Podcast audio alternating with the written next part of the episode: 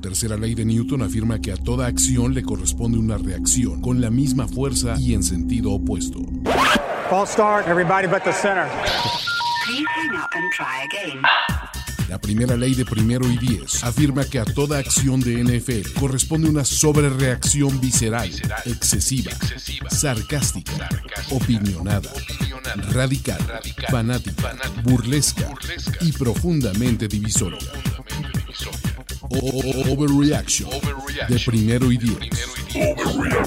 El recuento semanal más explosivo de la NFL con nuestro profesional grupo de expertos Ulises Arada, Jorge Tinajero y Antonio Sempere. Listos, amigos, ¿cómo están? Bienvenidos. Estamos en Overreaction de una forma diferente y en otra presentación debido a situaciones diferentes, pero estoy con el gran Jorge Tinajero my special friend Antonio. Y un servidor Ulises Arada en Overreaction, el mejor análisis de la NFL y de la ronda divisional. Muchachos, solo en todo el año. Exacto. Es que drops, no sé si quieres que los haga así en vivo. ¿no? no vamos a tener drops, muchachos, no vamos a tener eh, este tipo de situaciones. A lo mejor en la postproducción, ¿no? Nos quedaremos con ganas de escuchar el, la pequeña Francia, pero imagínenselo, ya con esto ya es gran parte de que se puede, ya llegamos a este universo colectivo de cosas donde se pueden imaginar todo, todos los, todos los drops, ¿no? ¿Dónde anda Tinajero? Preguntan, ¿dónde andas? Jorge? Aquí, aquí estoy. En una finca en Francia, en Francia, de hecho. en, la, pequeña Francia, así es. Entonces, no se preocupen muchachos, eh, vamos a, platicar de todo esto y demás en Overreaction, que nos dejaron cuatro grandes partidos, cuatro grandes historias, mucho de qué volvernos locos. Y empecemos con el viernes, el sábado, no, el viernes no, el viernes estábamos chupando, pero el sábado, el sábado muchachos, ¿por qué? Porque básicamente, eh, pues no hay quien pare a Green Bay, ¿no? Esa es la palabra. No hay quien pare a los Green Bay Packers. Sí, lo, que pudo haberse convertido en un gran duelo entre la ofensiva de los Packers contra la defensiva de los Rams, la verdad es que fueron destellos de esta defensiva que si bien Aaron Donald no salió al 100%, hay que decirlo, ¿no? Fue dominado, le hicieron doble equipo, este, de repente salió por muchas jugadas, entonces nos perdimos de ese gran duelo que todos esperábamos. Y creo que empezaron dominándolo mentalmente, ¿no? O sea, creo que una vez que lo sacaron también de, del juego que le funciona, tampoco el resto del equipo se puso las pilas para compensar esa falta, ¿no?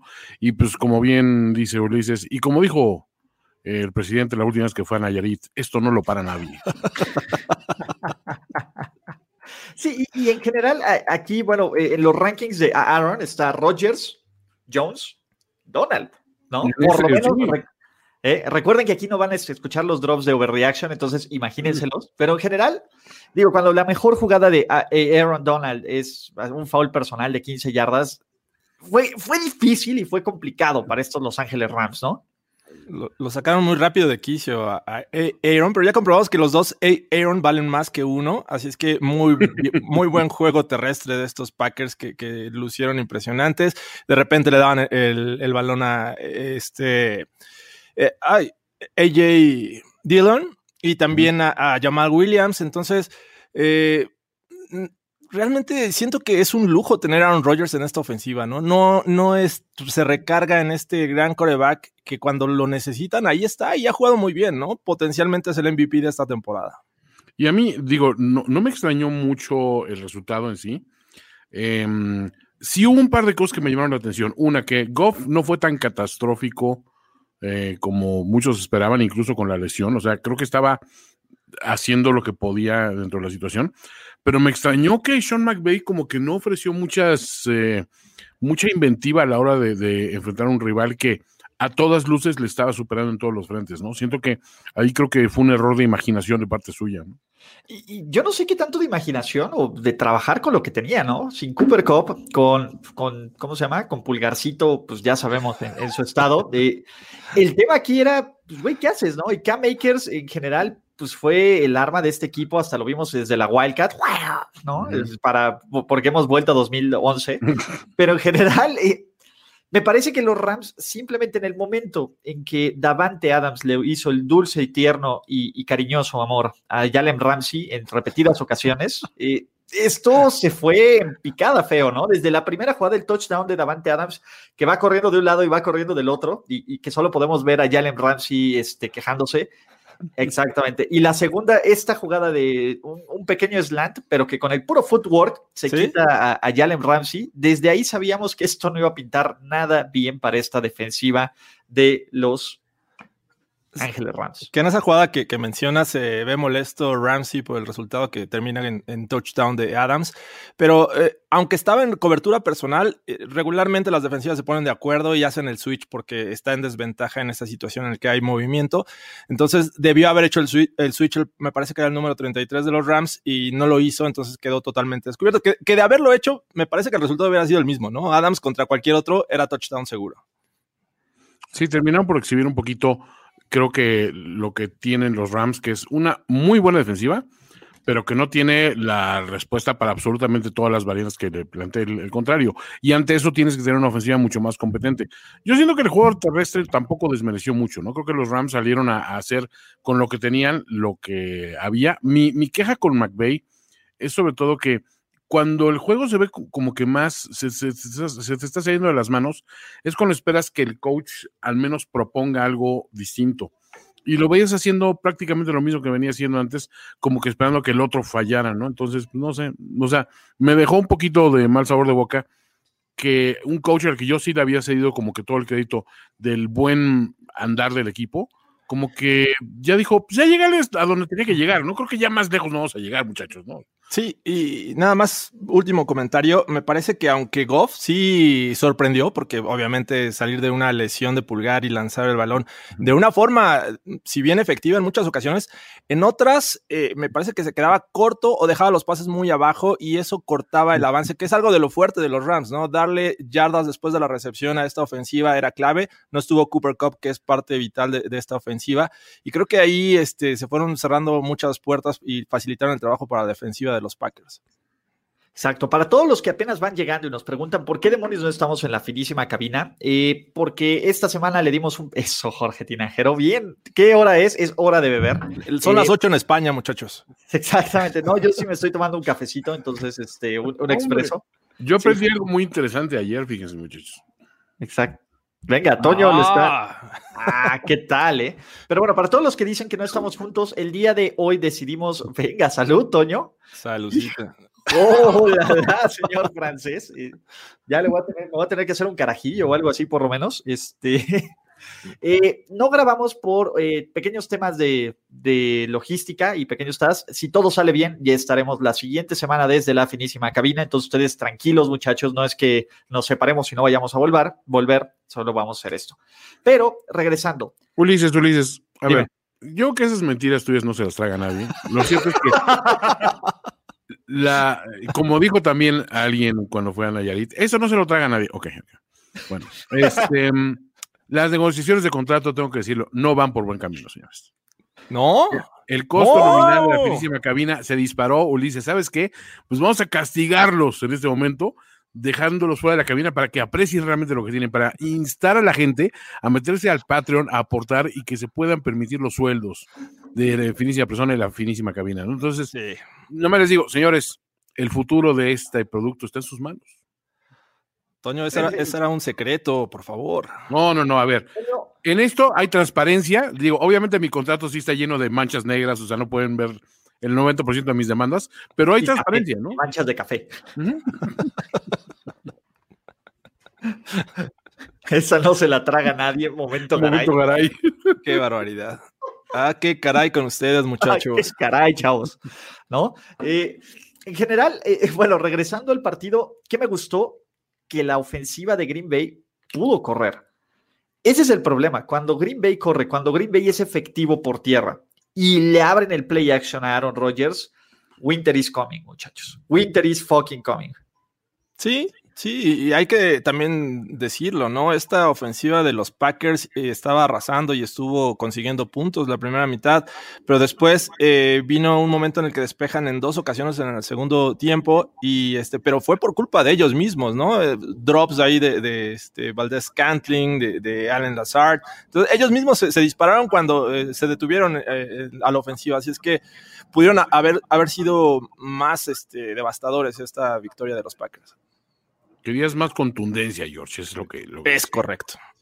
¿Sabes qué? Quizá, a ver, no quiero, no quiero pensar por Matt LaFleur, porque tendría que estar echándome un queso brillo ahorita junto con mi, con mi cafecito. Este, Está bien. Pero no siente que también es, es un poquito el decir, bueno, ya superamos esta etapa y vamos con otro rival que nos humilló en temporada regular. No vamos a enseñar como que todas nuestras armas en este momento o, o, o lo ven muy aventurado. Yo creo que los Packers sí mostraron todo el power.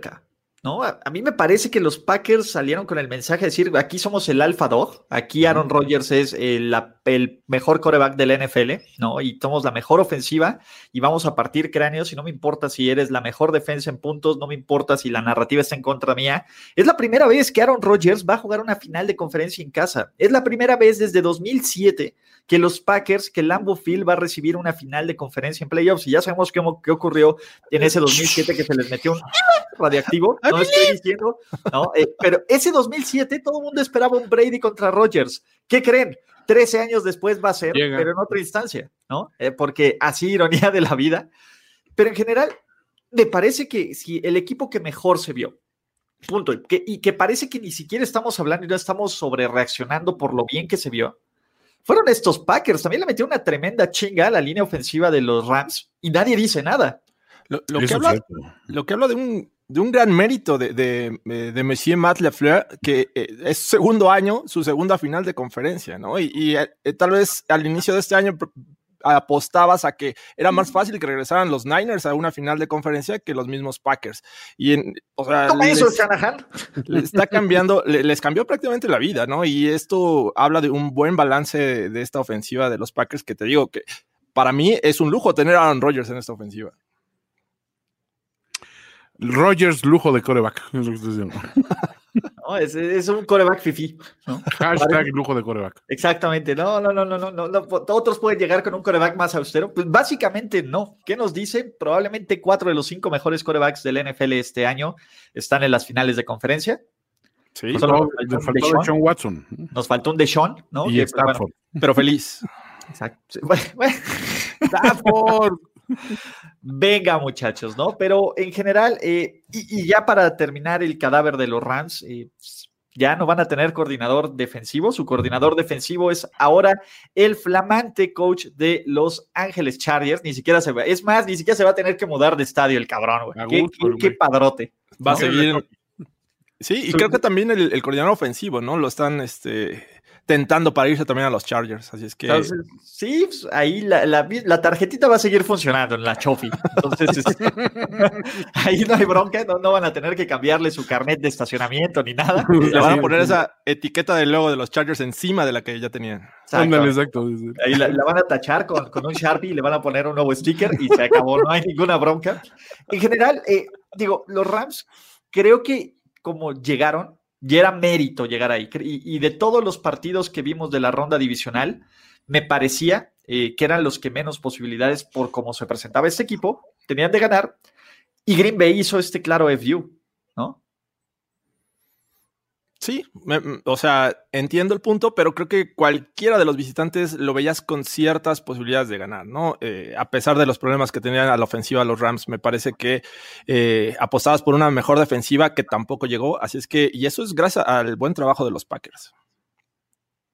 Sí, la verdad es que a mí ya no me quedó ninguna duda de que los Packers llegaron, o sea, bien enrachados, pero aparte con el planteamiento correcto para cada rival, ¿no? O sea, creo que a a, a, Rams le jugaron como precisamente le pega a los Rams, ¿no? Que es decir, vamos a presionar, presionar, presionar a, a Goff. Y la verdad es que los, los, eh, los Packers presionando con cuatro no lo hacen nada mal, ¿eh? O sea, digo, al menos las veces que los, los vimos este, funcionar, dices, lo hacen muy bien, no tienen necesidad de buscar más, más que eso ante un coreback que digo, mucho mérito ya estar ahí en la situación que estaba y sobre todo con, con Long Long John este, lesionado.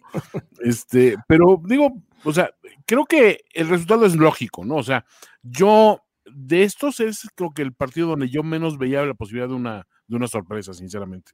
Y, y a ver, de nuevo, pongamos en contexto la histórica putiza que metió a la ofensiva de los Packers, que nadie está hablando, 484 yardas, si quieren un dato que no, que no lo investigué yo, que me llegó en un correíto bien hermoso, es 484 yardas totales de ofensiva. Ese número es la mayor cantidad que una defensiva 1 de la NFL, como la de los Rams, ha permitido en playoffs desde la fusión, desde la fusión de 1970. Es la tercera mayor cantidad de yardas que permite una defensiva de los Rams en la historia de los playoffs y es la mayor cantidad de yardas que tiene un equipo de Green Bay en playoffs. Y piensen en estos equipos de Green Bay de Brett Favre, piensen en estos equipos de Green Bay de Bart Starr, piensen en otros equipos de Green Bay de Aaron Rodgers y nadie había logrado absolutamente eso. O sea, sí es un, ¿cómo se llama? Un par de FU durísimo.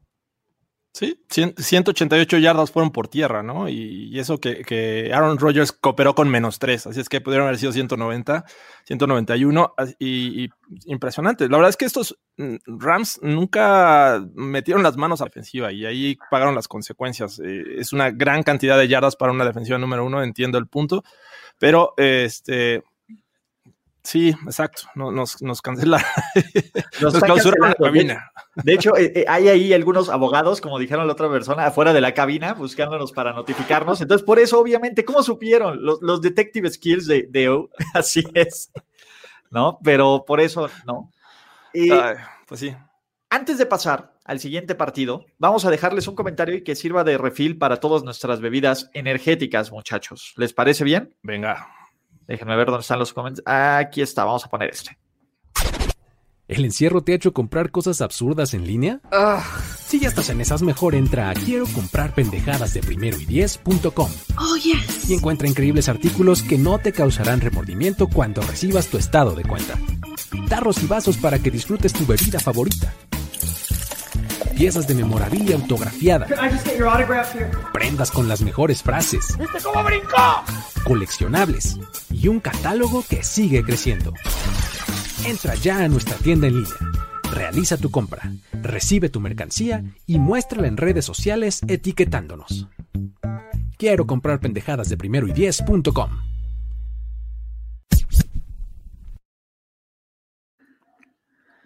¿Quieren comprar pendejadas de primero y diez.com? Háganlo, háganlo ya, muchachos. Háganlo mientras escuchan este gran programa, ¿no? Y es momento de cosas tristes. Desafortunadamente no podemos poner la cancioncita triste de los Chavaliers del Zodiaco, pero imagínela, porque la mar nos duele. Ay, no todos sabemos eh, no todos podemos la mar, ¿o cómo va? ya, se me olvidó la ¿Cómo vas, Jorge? Poco sabemos la mar. No la voy a cantar esta ocasión, señores. Este, fue One and Done de, esa canción. Sin embargo, sí, mm, muy sorpresiva la actuación de esta defensiva de los Bills para mi gusto. Creo que no esperábamos esta efectividad contra la ofensiva de Lamar Jackson y compañía y pues, terminaron permitiéndole solo tres puntos, ¿no? Sí, creo que la verdad es que a ver, el juego empezó con una situación atípica de ver fallos de Justin Tucker, pero dices, es que el, vendaval que viene en ese estadio, dices, ese es el punto donde la localidad sí pesa, cuando es climática la, diferencia, no necesariamente de la audiencia, ¿no? O sea, del público. Este, y la verdad es que, o sea, los Bills, después de tener un juego este, previo que decías, no salieron a demoler al, al rival, como que mucha gente lo veía muy parejo. Entre ellos, gente que tenía a los Ravens como su favorito para el Super Bowl. Pero siento que tampoco los, los, los Ravens, como que tampoco mostraron así demasiado como para decir, wow, o sea, esa racha tan impresionante que traíamos era sostenible ante un rival de este nivel, ¿no? O sea, creo que esas rachas son importantes, pero una cosa que le estaba yo pensando, digo, a mí sí me fascinan los equipos que llegan enrachados a playoffs, ¿no? Y digo, automáticamente son favoritos. Pero creo que si no analizamos contra quién ganan esas rachas, también le estamos haciendo una, falta de, competencia al análisis real del rival, ¿no? Es decir, entonces, a ver, si eran buenos, pero no eran tan buenos, o lo que pasó es que los Bills se crecieron muchísimos, o este juego eligieron para hacer todas las pendejadas, Dices, no sé, no sé cuál sea la respuesta ciencia cierta, pero a este Lamar lo vimos y creo que la gente le echa demasiada culpa a Lamar. Claro, güey. Cuando yo digo, es que están ahí por Lamar, güey. No, vamos a ser honestos. ¿no? Necesitan este, revisar sus prejuicios, por así decirlo. ¿En serio? Sí, cabrón. Seamos Sí, realistas. mira, a ver, le echaron más a Lamar Jackson que a Drew Brees. Sí, Punto, güey. 100%. Punto, güey. La gente está diciendo que pinche Lamar Jackson no sirve, güey. Es una basura tas. Cuando Drew Brees ha fracasado peor en playoffs en los últimos cuatro años con mejores equipos y Bueno, mejores tiene formas más ofensivas. tiempo jugando Breeze, es, es la parte de Exacto. Hay una gran diferencia de edad, de edad, de edad. Este, Sí, Entonces- sí, nada más de edad. no, y, y hay que decirlo, los Ravens comenzaron muy bien a la ofensiva. Gus Edwards eh, me parece que avanzaba cuatro yardas sin ser tocado. Entonces, Lamar, eh, Breeze. un control, un control es más veterano que el otro. Un control Un, es más un control tiene más experiencia que el otro, ¿no? Exacto. ¿Cómo? Sí. Ya, Entonces, entiendo, George. Vamos a alzarlo como, como modelo, modelo especial, modelo negra, Exacto. modelo especial. Entonces, este, eh, eh, mi, mi punto es, los Ravens empezaron bien, pero creo que la defensiva de los Bills, repito, hizo ajustes rápidos, empezó a ser agresiva, presionando por el centro, cosa que digo, aprovechas, si es jugada por tierra, eh, detienes y tienes más hombres ahí en la caja, si no, eh, presionabas a la mar, no le das oportunidad de escapar, le taparon los carriles. Y otra cosa que me gustó de esta defensiva fue que sus cornerbacks estaban muy cerca del sideline. La semana pasada contra los Titans estuvieron abusando de, las escuadras hacia afuera y de esa manera estaban avanzando y mantenían el- la ofensiva en el terreno de juego. Ahora esas jugadas se las quitaron. Después recurrieron a, pases al slot con, con. Pero ya fue demasiado tarde. Ese tercer cuarto donde también empiezan a avanzar bien, viene la debacle de Lamar Jackson. Hay otra cuestión también. ¿No sienten que también Edwards fue un jugador que fue de más a mucho menos en el año? O sea, siento que el peso específico que tenía esta ofensiva antes era sustancial. O sea, veías que era el hombre de confianza para Lamar en situaciones así. Y de repente fue desapareciendo, esfumándose poco a poco. Y al final fue un, un remedo del, del Edwards que conocíamos a, principio de año, ¿no? Otra cosa que también es que el, el juego terrestre ni con Dobbins ni con, ni con Goss este, llegó a, a jalar en ningún momento. Dicen, son muchos factores que se juntan. Pero yo volviendo al tema de Lamar, siento que sí, o sea, tiene una intercepción en zona de gol que es crucial, pero nadie, o sea, ¿ustedes vieron a alguien haciendo algo realmente significativo por detener el, el regreso para el pick six? El único que corrió fue Lamar, realmente. Sí, y hasta eso le criticaron. No, corre, ¿cómo si eres el jugador, el mejor atleta? Cabrón, te tiene que dar la vuelta y esquivar. De, de nuevo, no es pinche God ese güey, pero de nuevo, uno, no es que Lamar no haya jugado mal, jugó mal y tan jugó mal Sí. que, que, su- que esa jugada fue lo que definió un partido cerradísimo. A ver, tenemos que hablar de la defensiva de los Ravens. Limitó a uno de los mejores ataques de toda la NFL, otra vez, a menos de 220 yardas, a 10 miserables puntos, ¿no? ¿Sí? Y si el partido le, le hubiera, serían diferentes cosas. Si Tucker hubiera metido esos field goals, si el pinche centro no hubiera, este, básicamente forzado varias jugadas que tuvo que rescatar Lamar Jackson, o si alguien decide taclear ese cabrón y en vez de tres puntos son, eh, siete puntos son tres puntos, hubiera sido otro escenario. Pero eso no es el- lo, que hubiera. Los Bills salieron, ejecutaron. Y lo que más me gustó, salieron a jugar con defensiva. Jerry Hughes salió como un pinche güey poseído. Literalmente, Jorge Tinajero le dijo algo sobre Lamar y salió a quitarle todo el dinero que tenía Lamar este, de, su, de su cartera, ¿no? Este, básicamente todo el jugo de uva que escondía. Eh, en general, creo que los Bills dieron un gran partido y sobre todo hicieron jugadas grandes. Si bien no vimos los fuegos artificiales de Josh Allen, si bien Sí, no vimos esta completo, ofensiva, ¿no? Stephon Diggs, Ujú. no mames, qué buen jugador es, ca, ¿no? ¿Qué Sí, pasó, Antonio? Ya Ya. se, no- se nos fue, este, pero sí, efectivamente. Y me parece que, que, eh, entiendo el punto. La defensiva de los Ravens jugó muy bien, pero lo hizo también la semana pasada, por lo cual no sorprende tanto. O sea, esperabas que fuera efectiva ante esta ofensiva de los Bills, que, que si bien no tienen juego terrestre, y ese juego terrestre explotó en la primera serie ofensiva del tercer cuarto, justo cuando terminan anotando puntos en esos dos corners contra tres wide receivers, y, de ahí se deriva la anotación. La única anotación de estos Bills, ¿no? Eh, la verdad es que es para impresionar esta actuación de los Ravens, pero no alcanzó porque no tuvo sustento del otro lado del balón. Y creo que yo me quedo también con una actuación de una, una no-name defense, que es la de los Bills, porque sin tener a ese jugador tremendo y dominante y que se lleva todos los, los headlines en, en al, al, lunes siguiente de los partidos, están haciendo una y otra y otra vez el trabajo necesario para frenar al rival, justo en el punto que más le, le duele, ¿no? Oye, por ahí preguntaban que qué, super, qué equipo ganó un Super Bowl con un coreback corredor. Pues será Steve Young y los Niners, ¿no? Patrick Mahomes. A ver, Patrick Mahomes tuvo touchdowns por tierra en el Super Bowl y en la final de conferencia de los Titans. Y ojo, ya iré para allá. No. La, es que en la NFL de nuestros papás, los quarterbacks eh, corredores eran Frank Tarkenton, era este, John Elway, eh, Steve Ni Doug Williams, que era, que era de color, a ver cómo. Eh, no, digo, él no corría. ¿De touchdown? No, pero digo, ni él. O sea, ni digo, Warren Moon, que, que, eran. Este... No, eran. eran este, Sí, oye, por cierto, feliz día de Martin Luther King hoy. Sí, este, cabrón. Por, Jorge, sí, exacto. Jorge, ¿cómo? cómo Yo, ¿cómo yo qué, yo, yo no estoy plan? trayendo los temas a, a, a la mesa, señores. No, ya, ya, no, no lo voy a Qué hacer. barbaridad. Mira, Te voy a prestar un libro que, que, que te puede ayudar mucho con Watchmen, por favor.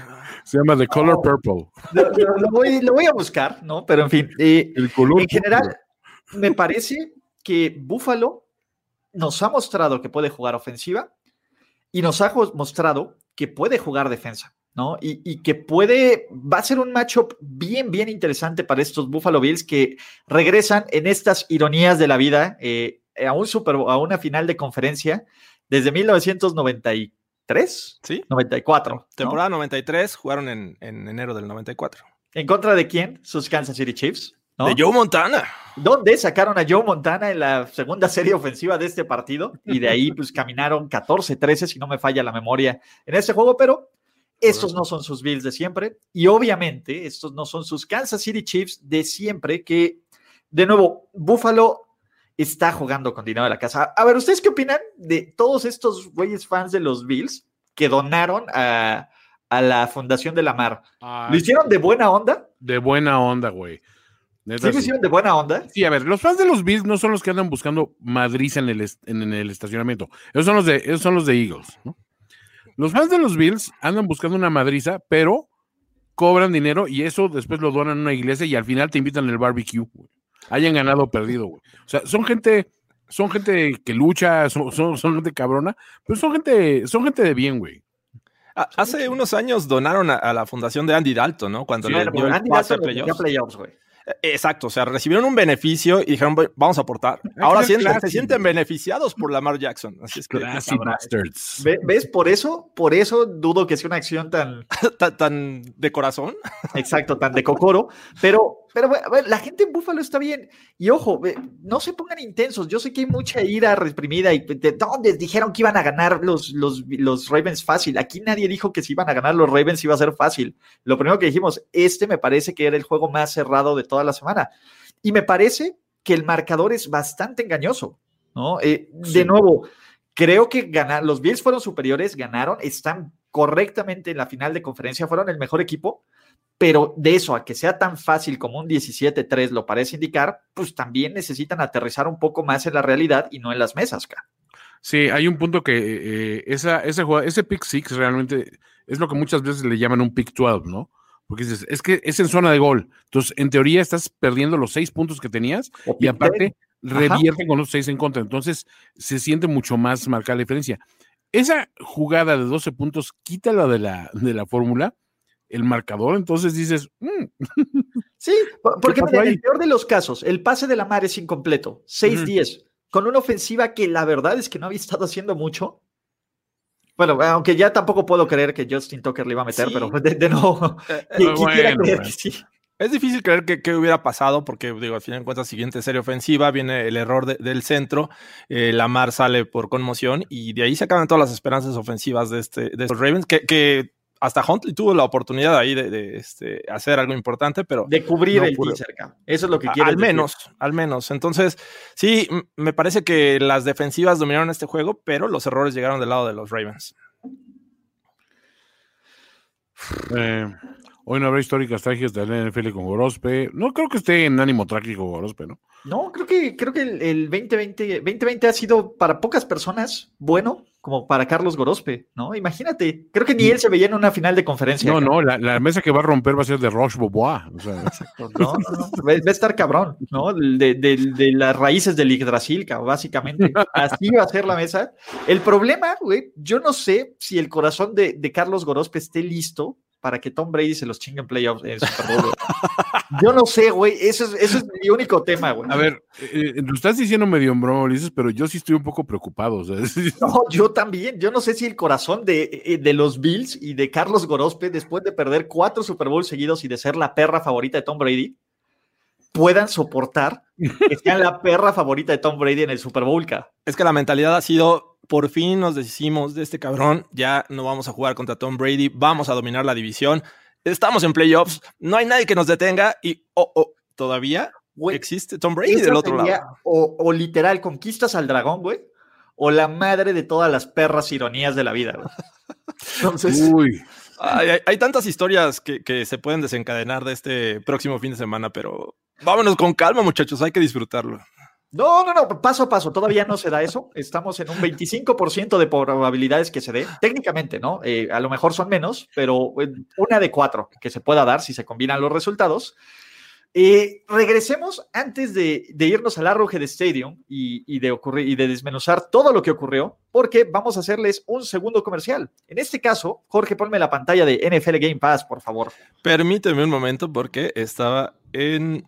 Ya, aquí está. ¿Listos? ¿Por qué, muchachos? Porque si no tienen NFL Game Pass, la mejor forma de ver la NFL en vivo por internet, se perdieron de básicamente, güey, qué bueno es Tony Romo.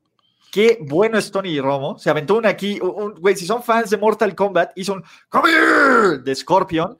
Y la forma en que perdió, perdió completamente todos los estribos con, el, con, con las piedras con, las piedras de Andy Reid, y yo creo que son más este, pequeños tumores benignos, ¿no? Para, para como son de él. Eh, me parece que Andy Reid se volvió loco, pero muchachos, la mejor forma de ver eso, de repetir los partidos, de analizar cada uno de los encuentros rumbo a la final de conferencia, de ver cómo Tom Brady desde hace seis semanas no tira intercepciones o solo tira una, o cómo los Packers han ganado por más de siete en sus últimos siete partidos, etcétera, etcétera, etcétera, está en nflgamepass.com, ¿no? Eh, suscríbanse hay promoción del Super Bowl. El Super Bowl va a ser en vivo con anuncios eh, que no les van a vender productos milagros, ¿no? No solo como los de primero y diez, más milagrosos y más terribles cada uno. Entonces, pues básicamente eso es, muchachos. NFL Game Pass, la mejor forma de ver la NFL en vivo por Internet. Ahora sí. ¿Cómo quieren desmenuzar esto? ¿Te refieres al barbecue de Kansas City? Al barbecue, güey. Pitch Handy Reed de nuevo, solo porque le salió, estamos hablando maravillas de Andy Reid. A mí me parece que, de nuevo, el gordito ya está jugando con dinero y con barbecue de la casa, por supuesto. Creo que hubo varios, varios, varios, varios, este, varios momentos en donde lo salvaron. Güey, te, salvó Matt Moore, el tocino. Sí. en la tercera y catorce, de, de hecho, toda esa serie Ah, lanzas y te salvó el sack. Digo, Luego lanzas y te salvó la, agilidad de Matt Murka. Estamos aquí ante varios, varias este, formas de analizar. Matt este perdón, no Matt Moore. Pero son tan intercambiables que me valen. Comenzamos por el inicio. Me parece que sorprende mucho la forma en que Andy Reid eh, comienza y estos Chiefs, ¿no? Eh, después de dos semanas de descanso y con sus titulares, me parecía que podrían perder ritmo y creo que no se notaron nada fuera de ritmo este, este equipo. Eh, Mahomes jugando como acostumbra, haciendo buenas jugadas con Terry Hill, con Kelsey. Incluso ese Spider Sense de, quitarse, de, este, saber que viene el jugador defensivo y hacerse un lado o detenerse y luego avanzar un poquito más, eh, lo hace bastante bien Patrick Mahomes. Y la verdad es que este, estos Chiefs estaban dominando, estaban dominando a los Browns, la, la defensiva también estaba haciendo su parte. Eh, y yo los veía como que esto podía acabar en una paliza. Sin embargo, bueno, tomó otro rumbo este juego. Yo siento que ustedes están subestimando al Andy Reid que se está reinventando en esta, en esta campaña. Dijo, a ver, no more Mr. Nice Guy. Fueron muchos años, fueron décadas de ser el, el buena onda de la cara, el bonachón del barbecue. Año que viene, viene Andy Reid, barba de candado, rapado, tatuaje en el cuello. quizá, piercing, quizá piercing, estoy pensando en piercing. Es más, bigote, bigote de manubrio, así como Lemmy de Motorhead. Así, así lo veo. Así como, como si fuera el papá de, de, los de la casa de empeño, no de los del taller. Este de... que dice madre. Exacto, madre. Eso, o sea, siento que el güey ya está saliendo a arriesgar a decir, ya, güey, ya se acabó el Andy Reid de antes. Este Andy Reid, who dares wins, como es el, el, lema de las SAS británicas, el güey sale a arriesgar y a ganar y a partir hocicos. Dice, vine a tragar barbecue, vine a tragar briskets y a partir hocicos. Y ya se me acabó el brisket. O más bien dicho, ya me lo acabé. Discúlpenme, pidan pull pork, pidan otra cosa porque ya me lo chingué todo. Y creo que ese es el nuevo Andy Reid que estamos viendo. Y el testamento de ellos es que sale a jugar sin miedo después de que Mahomes así lo levantan y eh, puedes decir tu nombre. Mamá, no quiero ir a la escuela. no sé, o sea, siento que realmente el equipo ya va un poco más allá de, sobreponerse a una situación así, ¿no? Digo, ya hablando en serio, sí me preocupa un poco la situación de Mahomes porque no sé cómo lo estén manejando en este momento todavía, si, si entra en protocolo de conmoción, si, si, qué es lo que pasa y si estará listo para el fin de semana. Pero creo que el equipo en sí, o sea, es Mahomes dependiente, sí, como es todo equipo con un coreback de ese calibre. O sea, es como quitas a Brady de los Bucks, cualquiera de los que estemos en, la fórmula de ahorita, si quitas al, al coreback, automáticamente es otra tónica y otro equipo creo que quizá los Chiefs estén un poquito mejor preparados para afrontar una cosa así, porque al menos tienen algo de juego terrestre. No sé. Uy, eh, a mí mi tema es, eh, con Mahomes, este partido se veía acabado. Seamos realistas, ¿no? Eh, los Browns no tenían mucho que hacer y lo poco que hicieron lo fomblearon, ¿no? esta, esta, jugada de Higgins es terrible por dos casos, ¿no? la regla es la regla, ¿no? Y lo expandió. El casco a casco yo creo que era casco a casco, yo creo que era castigo. Ya explicamos en tiempo extra por qué no se marcó, ¿no? Y de nuevo, se marca una de cada cinco de esas, ¿no? Entonces, si la NFL, y luego marcan unas peores, pero aquí no, el chiste no es que te marcan o que no, es lo que se jugó. Y los Browns dejaron puntos sobre la mesa en un partido que se definió por cinco puntos, ¿no? Eh, por las consecuencias que vean. Me parece que Kansas City a full, Cleveland no tenía absolutamente nada que hacer en este partido. El problema es que vamos a pasar esta semana preguntándonos cómo va a estar Mahomes y qué tan efectivo va a ser en contra de unos Bills que van literalmente a, a, partirse literalmente la cara contra este equipo. ¿Qué me gustó de los Kansas City Chiefs? De nuevo, Tyron Matthew en playoffs, el cabrón, es, casi, casi Mr. Playoffs, güey, ¿no? Entonces, ya sabe, ya sabe jugársela. E, es, es, muy efectivo ahí en la caja, contribuye también para detener el juego terrestre. Eh, y también hay que decirlo, los Chiefs no estaban completos, a pesar de, digo, Mahomes sale en el, juego, pero Clyde Edwards Heller tampoco estuvo. Darrell Williams hizo un trabajo decente, o sea, rebasó las 70 yardas. Me parece que esperábamos más de, de Le'Veon Bell y Darrell Williams salió ahí a, contribuir por el juego terrestre. Eh, y estoy de acuerdo contigo. Este juego lo debieron haber este, acabado eh, con Mahomes en el terreno de juego sin ningún problema. Eh, el tema es que los Browns tampoco estuvieron completos, ¿no? Eh, Wirf fuera. Y luego el suplente de Wirf fuera. Miles Garrett estuvo tocado también durante gran parte de este partido. Entonces, eh, y creo que este equipo de Cleveland aún así pudo ganar. Seamos realistas. Cuando Matt Moore lanza, tiene este tributo a Philip Rivers en esta intercepción en primera y 25, ¿no? Que termina en las manos del safety de los, de los Browns con ocho minutos por jugar perdiendo por cinco. Creo que todos estábamos listos por cómo estaba jugando los, los Browns, dos touchdowns consecutivos en series anteriores, estábamos listos para decir, no mames, Cleveland va a ganar este partido. Y ahí quien lo evitó fue Chris Jones, ahí quien lo evitó fue eh, Matthew, ¿no? Y eso es a mí lo que me... Creo que Cleveland cometió muchos castigos estúpidos que un equipo eh, que empieza a ganar, que empieza a saber qué pedo en playoffs, generalmente los hace, ¿no? el reto, la jugada que retó que no debía retar y viceversa, ¿no? El tiempo fuera que se queman porque se le iba a acabar el reloj a Baker Mayfield, los drops, etcétera, etcétera, etcétera, ¿no? Sin embargo, pues bueno, estamos hablando de un supuesto porque Patrick Mahomes se perdió casi toda la segunda mitad de este partido. De lo contrario, esto hubiera sido una, una masacre. Aún así creo que hay mérito en lo que hicieron los Browns para llegar y sobre todo para sostenerse, ¿no? O sea, sí, cierto, cierto que la lesión de Mahomes obviamente viene a cambiar toda la tónica del partido, pero creo que las bases para, para decir, ya podemos hacer esto consistentemente, están ahí. Necesitan nada más encontrar una fórmula de constancia y de aprovechar realmente los errores del rival. Ese es el gran punto. O sea, si, si de repente la suerte te sonríe y te da una oportunidad de hacer algo, tienes que tener como que la presencia mental de decir, híjole, esto es lo que tengo que hacer. Y ahí ni el, ni el equipo ni el staff de coacheo tienen ese fogueo todavía como para aprovechar las oportunidades. Daba mucho la impresión de que llegaban, estaba la situación y dices, bueno, es que ahorita tienen que hacer esto y aprovecharlo. Y eran errores como errores mentales por precipitarse, por, por querer hacer mucho, con lo poco que tiene, digo, el, valor que pierde, que pierde Higgins creo que es el mayor ejemplo. O sea, tiene tiempo, te puede salir, puede hacer mil cosas, pero intenta extender la jugada un poco más. Ya había hecho lo más difícil.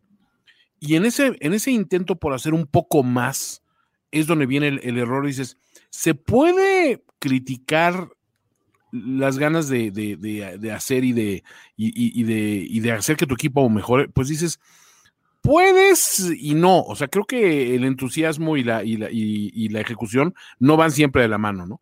Y creo que así se sintió en general el equipo, ¿no? A mí, sin embargo, creo que me da la impresión de que caen jugando bien no caen por miles de errores uno tras otro, ¿no? Cuando ganaban el partido. Güey, este es el comentario más, no he visto jugar a los Browns en 2020, cabrón. No, realmente, o sea, realmente Odell e, e, era el pinche albatros en el cuello de este equipo. Cabrón, desde que Odell no está, este equipo está jugando bien. Y spoiler alert, a mí me parece que Odell no va a volver a este equipo. Entonces, sí, no.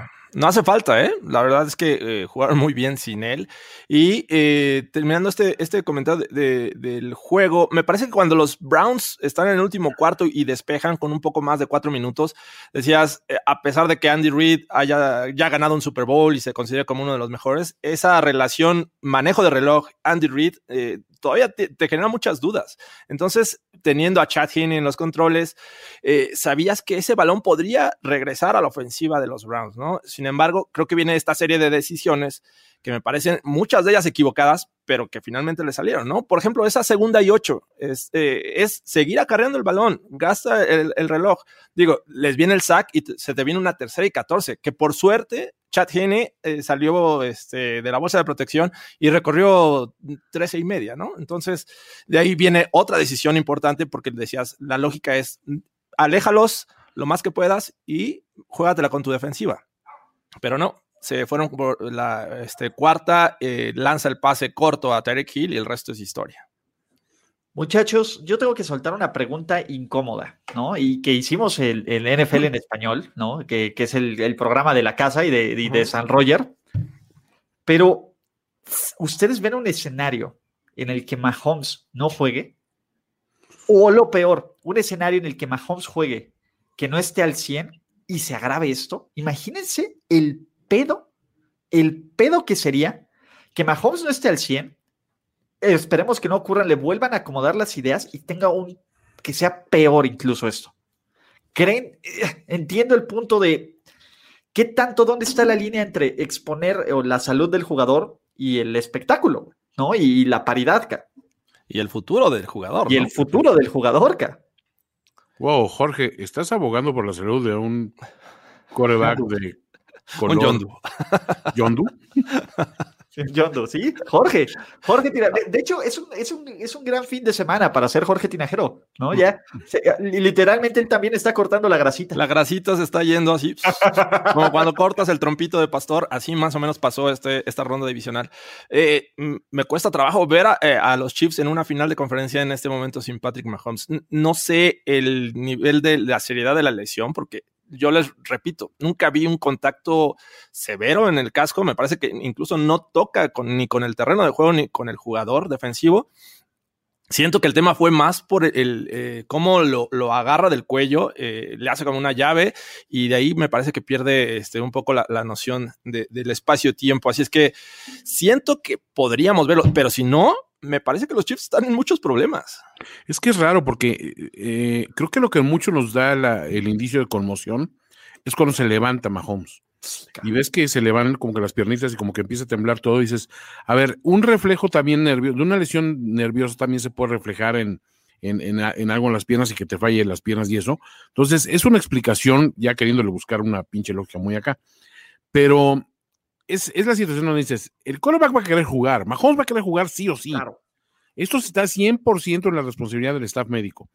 Y si el staff médico dice, it's a go, dices, güey, pues entonces quiere decir que en efecto no había la conmoción porque en efecto no hay contacto de la cabeza contra el piso, no hay un casco con casco, no hay nada que te indique, bueno, pues es que sí, el, impacto fue en la cabeza, pero algo, hay algo raro en esa caída que dice, es que puede haber algo más, a lo mejor ni es, ni es algo más tan grave, pero ya te sembró la duda para decir, híjole, ¿qué pasó? ¿No? ¿Va, va, va a estar o no? Yo digo que va a estar en el terreno de juego, o sea, porque digo, creo que si no hay una razón de peso para decir una confusión y visiblemente no la hay, a menos de que pudieras pensar, ¿qué tal que la, que la conmoción o algún impacto ocurre en una jugada previa que no vimos y esto nada más un reflejo? También se ha dado, ¿no? Una caída mal que ni siquiera la captó la, cámara porque en el momento no se notó y esta sacudida final nada más acaba grabándolo. No sé, o sea, este, es, una pinche pregunta muy incómoda para todo mundo, güey. Y es que, eh, bueno, el tema aquí es que estás involucrando a la misma NFL en esta decisión de si va o no por el protocolo de conmoción, ¿no? O sea, no es como que dependa nada más de los doctores del equipo.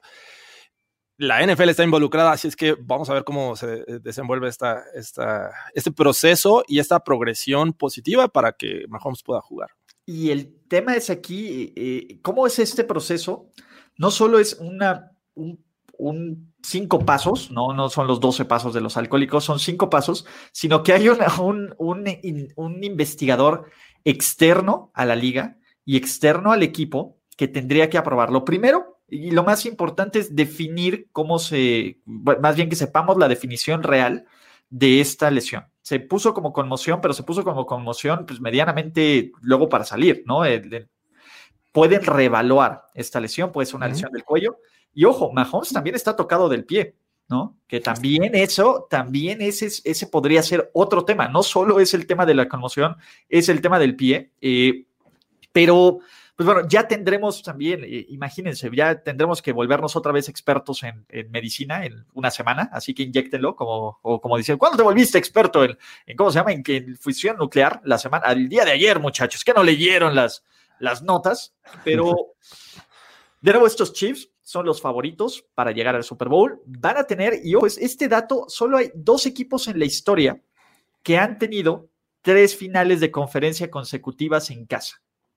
¿Saben cuál es el común denominador? Han perdido. ¿Cuántos dijiste? ¿Tres? Dos equipos que han tenido tres finales de conferencia consecutivas en casa. La última la han perdido. No, no, no. ¿Saben cuál es el común denominador de esos equipos? Mm, no.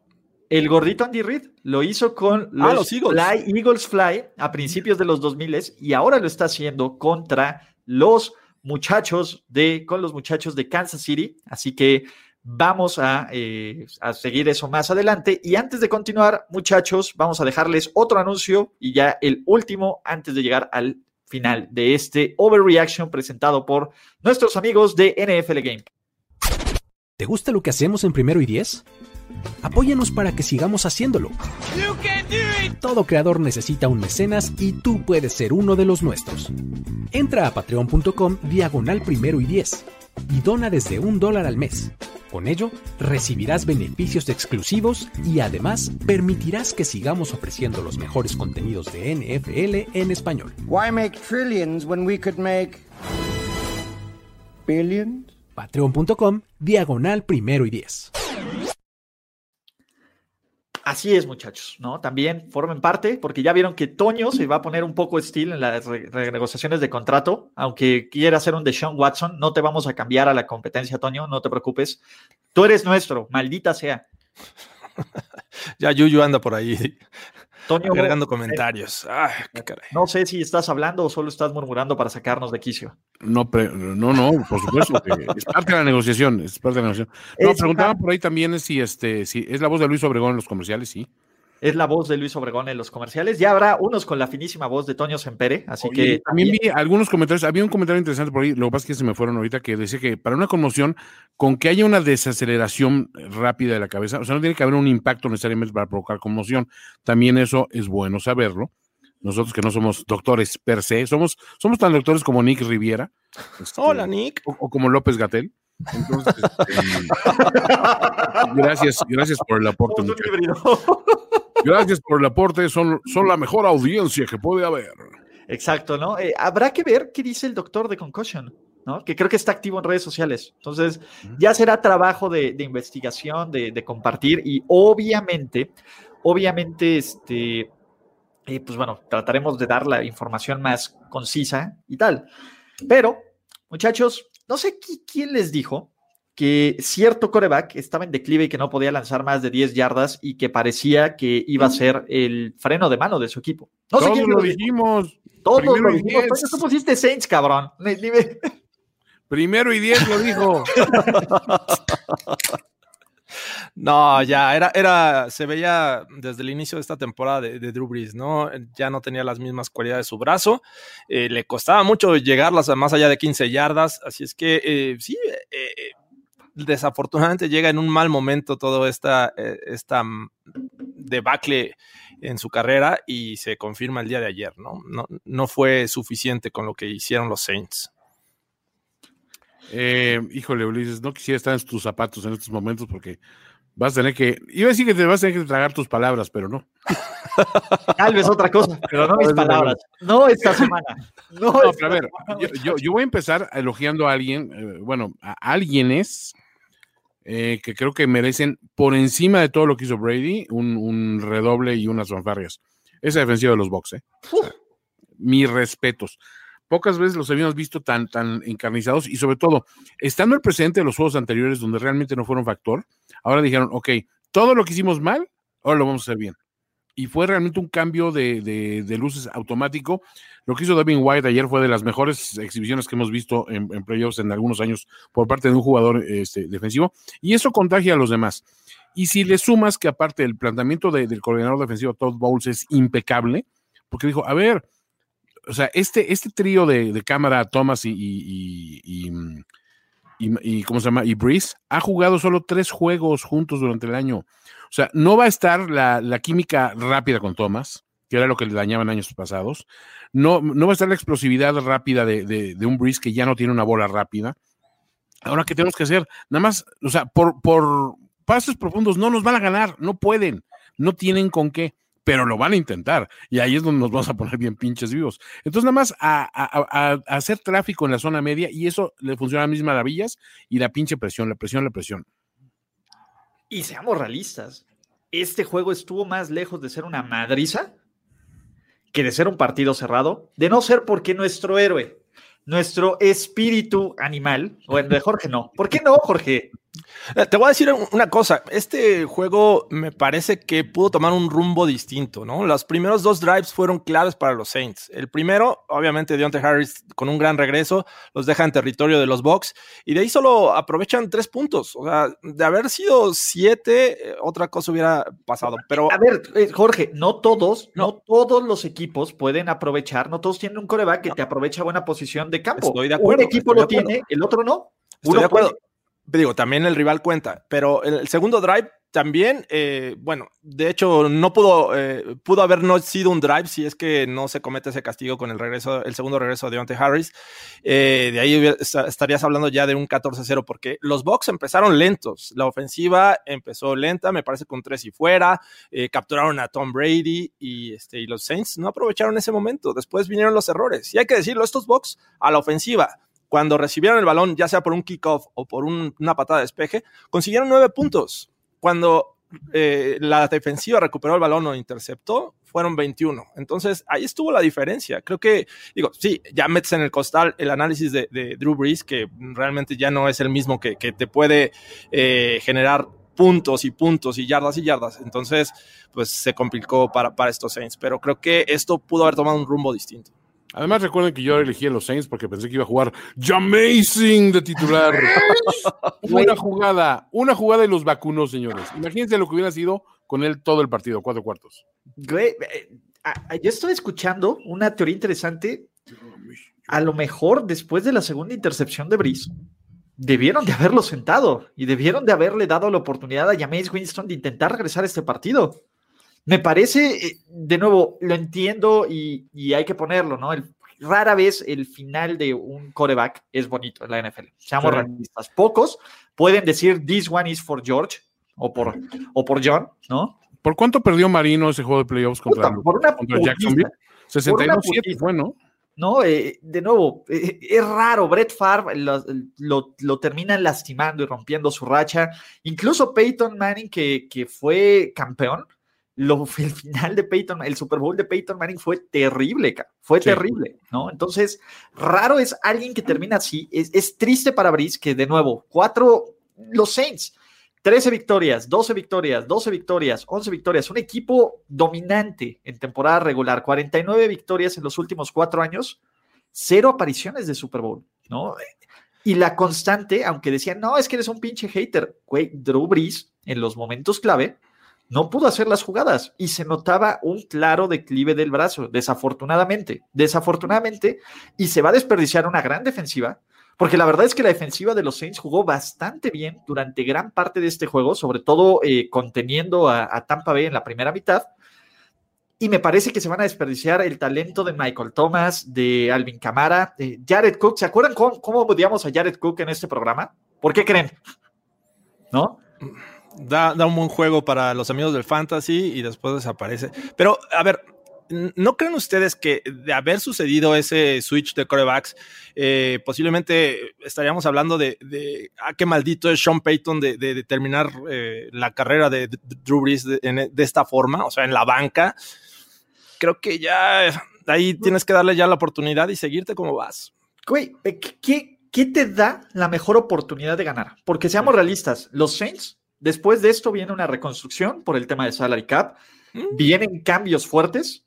Los Saints probablemente no vayan a llegar, si Toño, aquí te aguantamos, no vayan a llegar eh, constantemente a esta final de conferencia, no vayan a llegar constantemente a playoffs. Este, desperdiciaste la gra- última gran oportunidad que tienes con este equipo por tu lealtad, y lo entiendo. Y, y de Sí. nuevo, eh, de nuevo, Brice, se puede que se lo merezca, es triste este final, sí, pero hasta los pinches broncos decidieron saber cuándo utilizar a rock and roll. Y aunque después regresaron a, a Peyton Manning, Sí, bueno, ese fue un juego de temporada regular. eh, clave pero- para que los broncos tuvieran todos los juegos de playoffs en casa. Sí, ahí le inventaron una lesión a Peyton Manning, pero eh, digo, eh, aquí estabas hablando de prácticamente el último juego de Drew Brees, así es que yo creo que, pues ni hablar, apechugar la derrota, pero llevarte una, un, un buen recuerdo al menos de, de la carrera de Drew Brees, que hay que decirlo, ¿no? Eh, Este año fue malo, pero tuvimos muchos, muchos muy buenos, ¿no? Y sobre todo los amigos de les gusta fantasy fútbol, era una máquina de hacer yardas, de hacer puntos,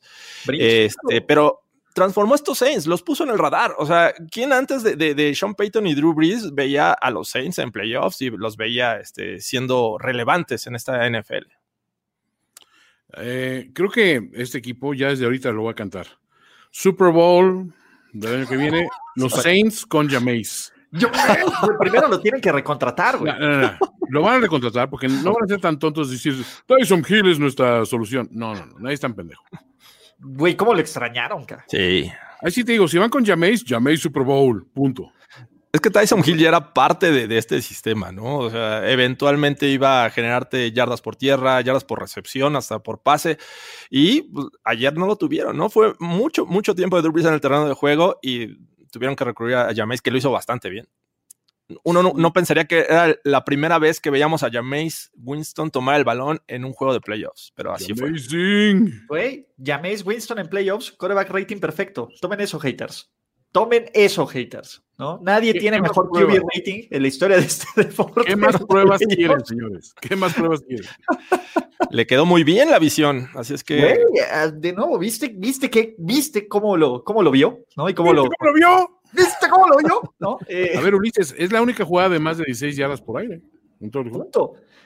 Y este juego me recordó mucho al juego contra los Vikings del año pasado, donde quien tuvo las jugadas explosivas, Tyson Hill acá. Eh, Sí. y Es triste, de nuevo. eh, Me cuesta mucho trabajo. Yo era muy fan de Drew Brees. Jorge Tinajero no, no me va a dejar mentir. ¿no? Tengo, tengo jersey de Drew, Drew Brees, todo esto. Sí. Pero me cuesta trabajo sentir simpatía o, o pensar que las palabras de Brees del off-season pasado no tuvieron un parte, una repercusión con lo que vimos el día de hoy, porque Carmatron es cabrón, chavos. Carmatron es cabrón. Entonces, este, y se la va a pagar, se la va a cobrar al cierto coreback con gorra de maga en el locker, probablemente también, ¿no? Entonces, no lo sé, no lo sé, muchachos, pero hablemos del otro lado. La defensiva de los Tampa Bay Buccaneers, bien. ¿Qué tal Leonard Fournette y Rojo jugando? La diferencia fue esa. En la última vez que se enfrentaron fueron tres pinches acarreos y ocho yardas por tierra en total aquí superaron las 100 yardas, mantuvieron el balance en la ofensiva, ¿no? Un tarado me decía, ¿por qué corres si no te funciona? Güey, corres para quitarle presión al coreback, corres para bajar a los linebackers, corres para hacer, eh, abrir espacios al juego aéreo, aunque no te funcione, ¿no? Para no ser predecible. de menos, ¿no? Exacto. los linebackers los linebackers, eh, cuando no eres efectivo o no estás usando tu juego terrestre, ya no se traen ningún engaño y automáticamente se quedan ahí y se van hacia atrás o se van a cobertura. Entonces, simple, eh, tiene mucho impacto el no tener un juego terrestre. Así es que atención, Bills, ya lo analizaremos después. Y tenemos que hablar o no. ¿Quiere que les dé algunos datos de Mr. Mr. Ronda Divisional, De Mr. TV. Mr. Thomas Brady, güey. 10-2 en ronda divisional, cabrón. 10-2, cabrón. Ha jugado, va a jugar 14, 14 finales, de conferencia, cabrón. 14 finales de conferencia. Es una mamada acá. Es una mamada, güey. Por lo que quieran, por el equipo, por lo que sea, ¿no? Brady no jugó bien. Tampoco jugó mal.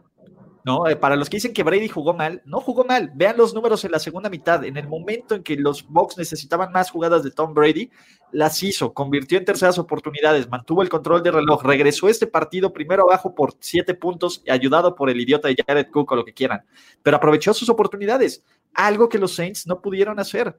Punto. Y esta era la mejor defensiva después de eliminar a los Rams que quedaba en los playoffs. Una defensiva que los hizo ver mal, que ya los, que para muchos ya debía haber retirado a Tom Brady hace ocho semanas. Entonces, eso. ¿Qué más? 32 victorias en playoffs. El doble que el que le sigue, ¿no? 14 apariciones en finales de conferencia. El que le sigue es Joe Montana con 7. Un récord de 9-3, 9-4 en finales de conferencia podría ser el primer jugador, coreback, titular, en ganar un trofeo Lamar Hunt y un trofeo George Halas. Podría estar en 10 Super Bowls en 21 años. Solo piensen eso, que casi la mitad de sus años esté disputando el Super Bowl y el que no estuvo el, el uno fue porque le volaron el ACL gracias a Bernard Pollard. Es una cosa brutal. ¿Qué se le está acabando? A ver, todas las excusas. Es que ya no es, él era producto de Belichick. Sorpresa, ¿dónde está Belichick y dónde está Brady? ¿No? Es que ya no tiene brazo. Güey, discúlpenme, pero ya sé que es no tener brazo en esto, ¿no? ¿Qué más? Eh, pues, bueno, pase al hijo de Drew Brees? Güey, no El hijo de Drew Brees va a decir, puta, ojalá y él me enseñara a lanzar, ¿Sabes qué? Estuve midiendo la distancia de ese, de ese pase y dije, creo que fue más largo que el, el completo más largo de Breeze, güey. Más de 16 yardas. Sí, fue como 16 yardas. bueno, sin presión sí lo llega, ¿no? Con ese. Entonces, este, y ese es el tema. De nuevo, por más narrativas, por más... Eh, van a encontrar una forma de, de meritar lo que haga Brady, por supuesto. Así como vamos a encontrar también una forma de hipercromársela. Creo que no hay puntos medios con Brady hay una cuestión, es, eso lo, escuché de, de, Gary Connick, el que fue, fue director de Sports Illustrated y después de ESPN de Magazine. Y él me decía que él era muy fan de Celtics y que odiaba a Michael Jordan. Si no tienes idea, dice, para mí los 80 fue de odiar a Jordan porque Jordan hacía mierda a mis Celtics eh, eh, cuando se enfrentaban, ¿no? Sí. Dice, hasta que me di cuenta, dice que no hay calorías eh, quemadas más en vano que odiando a un jugador histórico. Es como la gente que es que odio a Cristiano Ronaldo, odio a Messi, odio a Jordan, odio a Kobe Bryant, odio a, a, a, Lewis Hamilton en Fórmula 1. Al LeBron. Al LeBron, o sea, al que quiera sí que sea un pinche astro, dices, güey, aprecia mejor la clase de, de historia que estás presenciando como beisbolista. No digo que le vayas a ese güey, pero al menos aprecia lo que estás viendo y dice, güey, o sea, esto siente un precedente para el que el que venga después tiene que ser mejor que este cabrón, o al menos igual, ¿no? Entonces creo que es un poquito el fenómeno de Brady. Se ha, se ha inflado algunas cuestiones de, de, su récord, posiblemente, pero al final de cuentas la historia te va poniendo como que en el lugar que mereces. Y con ese cambio de equipo, como que la historia puso perfectamente en su lugar a Brady y de cierta manera está poniendo en su lugar a Belichick. Digo, tampoco es justo juzgar a Belichick por esta temporada, pero también tienes que decir, bueno, vamos a contemplar esta y las temporadas previas a, antes de llegar a los Pats, ¿no? O sea, hay que, hay que medir como que una, una, una gran carrera a lo largo de todo eso, ¿no? nadie odia a un jugador malo, eso es... Eh, eh, eh, ah, eso es un buen punto. Indudable, o sea, nadie terminó odiando a Cruz Russell más que los fans de los Raiders que no, ya no lo querían, pero a, eso voy, ¿no? Creo que Tom Brady se ha encargado de, de tener una gran cantidad de logros importantes, relevantes y está en el radar y por eso a mucha gente no le cae bien porque es un tipo que, ha sido exitoso en una NFL y ha sido dominante. Ahora, tocando el tema de, este... ¿Cómo un 28-3 en un Super Bowl puede ser una de las mejores situaciones posibles, cabrón? No mamen. La tenía hecha, güey. Así estaba hecho, güey. Güey, no Ahora, hablando de la comparación que para mi gusto es injusta entre Bill Belichick y Tom Brady, pues, digo, me parece que, no debería ni siquiera existir, ¿no? Bill Belichick hizo a Tom Brady, lo, lo, formó y lo puso en el radar y Tom Brady aprovechó y se hizo muy bueno. Ahora, están separados, sí, uno le fue mejor que al otro, pero eh, me parece que también pasa por el tema de, que en algún momento hubo unos conflictos que llevaron a, Tom Brady a decidir salir del equipo. Incluso Gronk se tuvo que retirar y cuando vio que Tom Brady ya estaba en otro equipo dijo regreso. Y eso habla de, una ruptura ahí entre, entre ambos, ¿no? Pero sin duda Bill Belichick tiene mucho que ver en el éxito de Tom Brady. Y grábense esto, son deportes de conjunto, de equipo. Todas las grandes leyendas han estado acompañados de grandes jugadores. Y en los momentos en que fallan esos grandes jugadores a su alrededor es cuando ves a las leyendas. Cuando Brady estaba en el, con el 3 ahí viste al Brady que dices, es el Brady que merece estar en el Salón de la Fama. Si, eh, el Brady que llegó con el mejor equipo, el equipo más cabrón y más dominante, no ganó un Super Bowl. O sea, el, equipo del, del 18-1 no ganó, acuérdense de eso. Jordan, perdón, Jordan tuvo temporadas que se quedaba siempre en la orilla ante unos Pistons, porque los Pistons eran todo un equipo, y los Bulls eran Jordan y una bola de no names. Llegó Pippen, llegó Paxton, llegó Bill Cartwright, empezaron a armar y llegó un coach. A ver, es un deporte de conjunto, no se les olvide. Hasta, hasta los golfistas tienen equipo, tienen un coach de swing, tienen un caddy, es parte de un, un, esfuerzo mutuo. Así, yo me quedo quizá con un tenista, quizá para evaluar talentos individuales, y es también debatible, ¿no? Todos son parte de un sistema. Y el sistema deportivo hoy en día es mucho más complejo que en antaño, cuando un güey solitario de la calle llegaba, agarraba una raqueta y se ponía a jugar, o agarraba unos bastones de golf y se ponía a jugar. El deporte moderno es mucho más complejo que eso, ¿no? Y aquí el tema es, eh, nada más vean al cabrón, güey, tiene 43 años. Vean a alguien que tiene un año menos y que era un excelente coreback. Y vean cómo envejeció. Vean otros tipos que a los 30 es más, que a los 28 años de Jared Goff, te estoy hablando a ti, alcanzó la cúspide de su carrera, ¿no? Entonces, Aaron Rodgers, Aaron todo lo bueno que es, tiene un anillo de Super Bowl, apenas va a disputar su primera final de conferencia en casa. Eh, eh, de nuevo, piensen en las últimas nueve, diez, los últimos diez años de NFL. ¿Lo tienen ahí?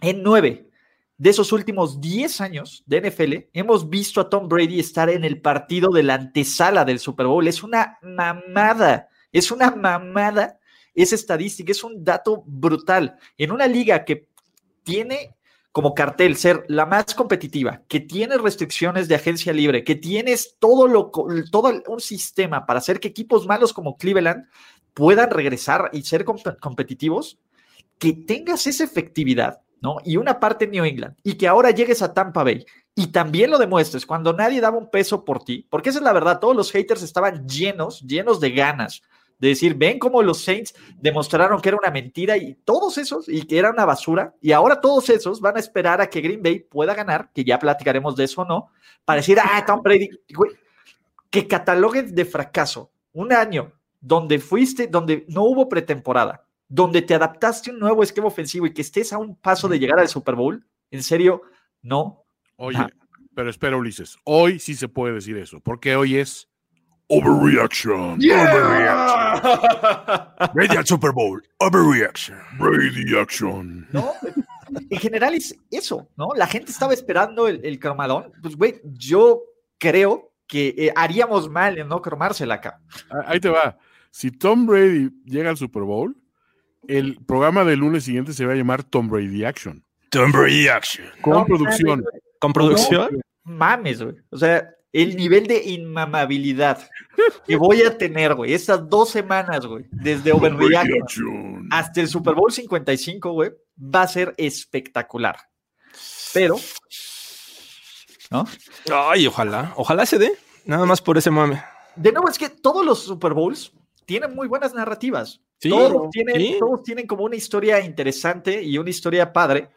La que más me encanta por, por las ironías de la vida, te digo, es Buffalo contra Tampa Bay, pero yo no tengo ningún problema con el Super Bowl que nos den.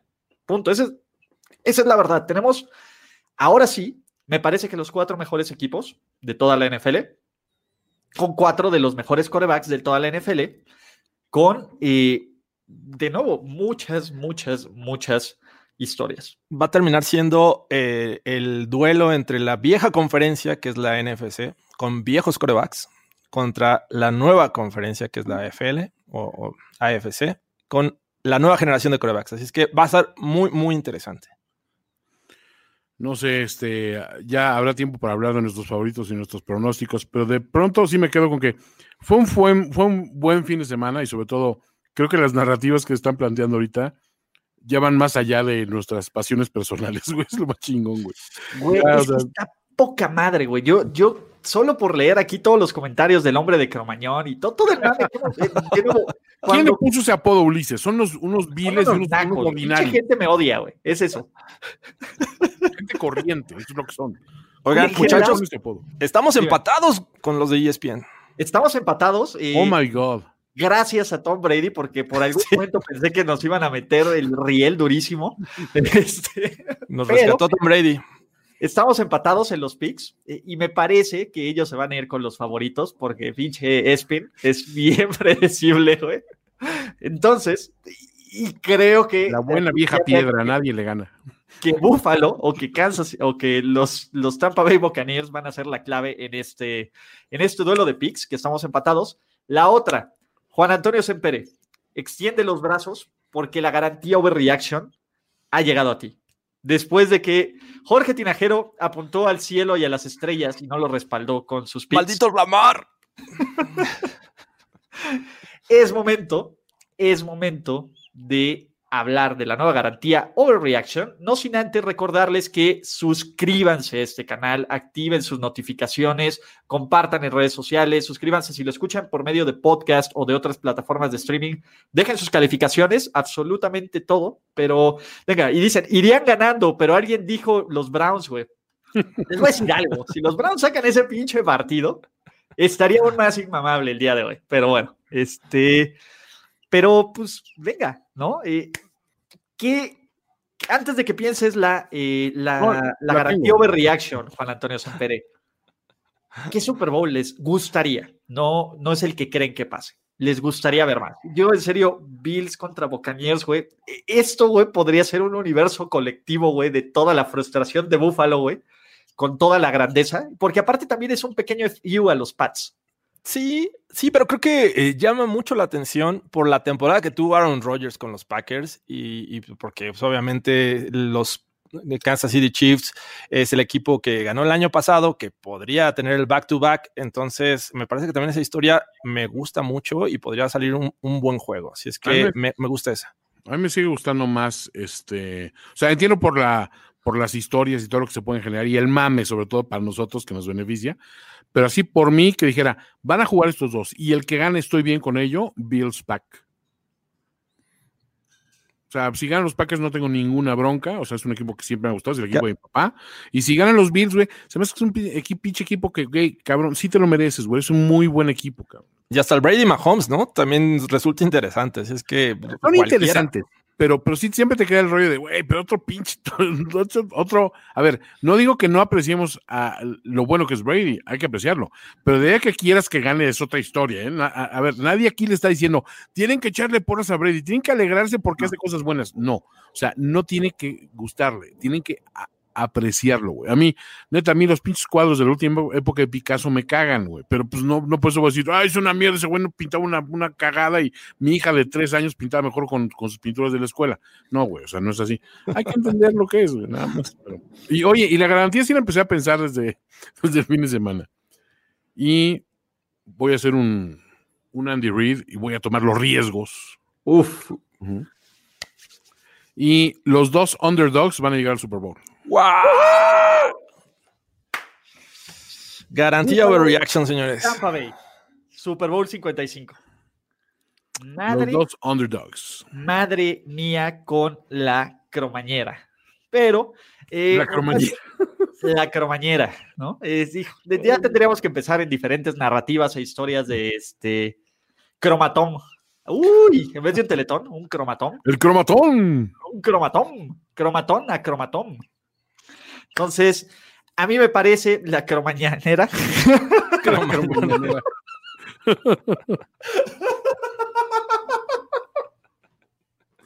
Cromada de la campana. La cromañera. Ahí está, ahí está la producción. La cromañera. Llega a ustedes por patrocinio De de cromañanera, güey. La cromañanera, güey. Cromañanera. está de huevos, güey. Patrocinados por Cromada de la Campana. Exacto. Por este, por este, no sé, güey, ya, qué cosa tan espectacular. Muchachos, ha sido, eh, ha sido un overreaction diferente. Estos sí, overreactions se, se, se- mágico, se igual mejor de por Google Chrome. espectacular. Google Chrome. Google por Chrome Google Chrome. presentado por Google Chrome, la cromañera presentado por Google Chrome. En fin, muchachos, ha sido espectacular. Muchísimas gracias a todos los que se suscriben, a todos los que forman parte de esta comunidad. Gracias a nuestros amigos de NFL Game Pass, la mejor forma de ver la NFL en español. Jorge Tinajero, Juan Antonio Sempere. Gracias a los Patreons. Y Gracias. comenzamos. Gracias a los Patreons. Qué bueno que me recuerdan porque nuestros amigos de Patreon hay que actualizar porque ya han llegado más. Nuestro Uber Wall of Famer, gracias. Y nuestros Uber Patreons, Alexei, Regina, Mario Terrones. Go, muchísimas man. gracias. Gracias, muchachos. Suerte y disfruten del resto de esta programación de primero y diez. Hemos terminado con Overreaction presentado por NFL Game Pass. Hasta la próxima. Chao. ¿Ya sobre reaccionaste como el fanático degenerado que sabemos que eres? Nos vemos muy pronto en otra entrega apasionada de O- O- O- Overreaction. Ulises Arada, Jorge Tinajero y Antonio Sempere. Una producción de finísimos.com para primero y diez.